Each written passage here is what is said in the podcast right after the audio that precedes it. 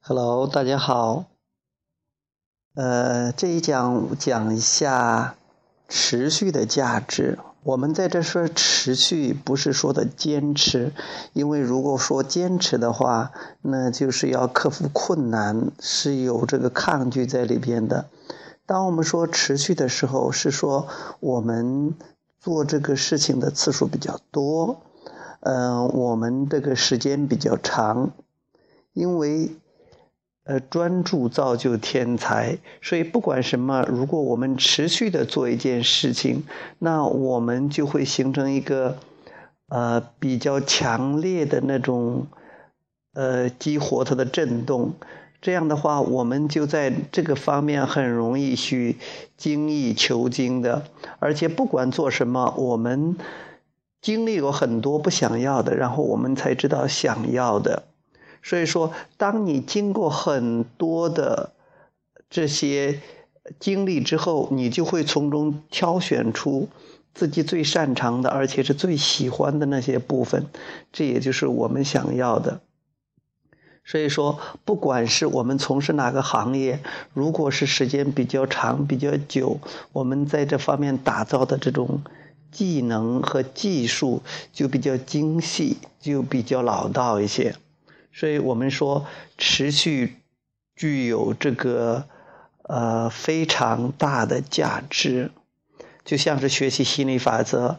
我们学习了足够长的时间，学习了几年，甚至更长的时间，那我们就会掌握很多这方面的理论，而且呢，我们也把这些东西跟自己的这些经历结合起来。那我们就更能，更能驾轻就熟。所以有有一个话说是“熟能生巧”，巧其实就是一种技能，巧就是一种，呃，一种境界，一呃一种熟练的，或者说是，呃一种振动匹配的状态。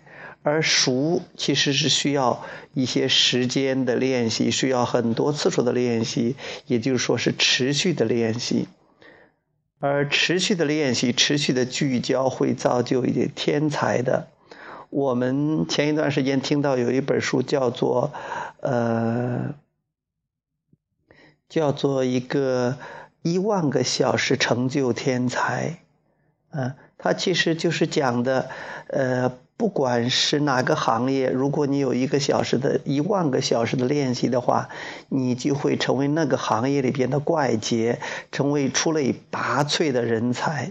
所以我们强调，如果你喜欢什么，就去钻研那个东西，然后你就会成为那方面的人才和天才。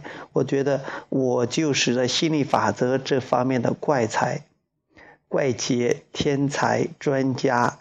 和权威，因为我在这方面持续的在这方面，呃，关注专注，嗯，所以你也可以，每个人都可以。好，今天呃这个话题就谈到这儿了，我们下次再见，再见，拜拜。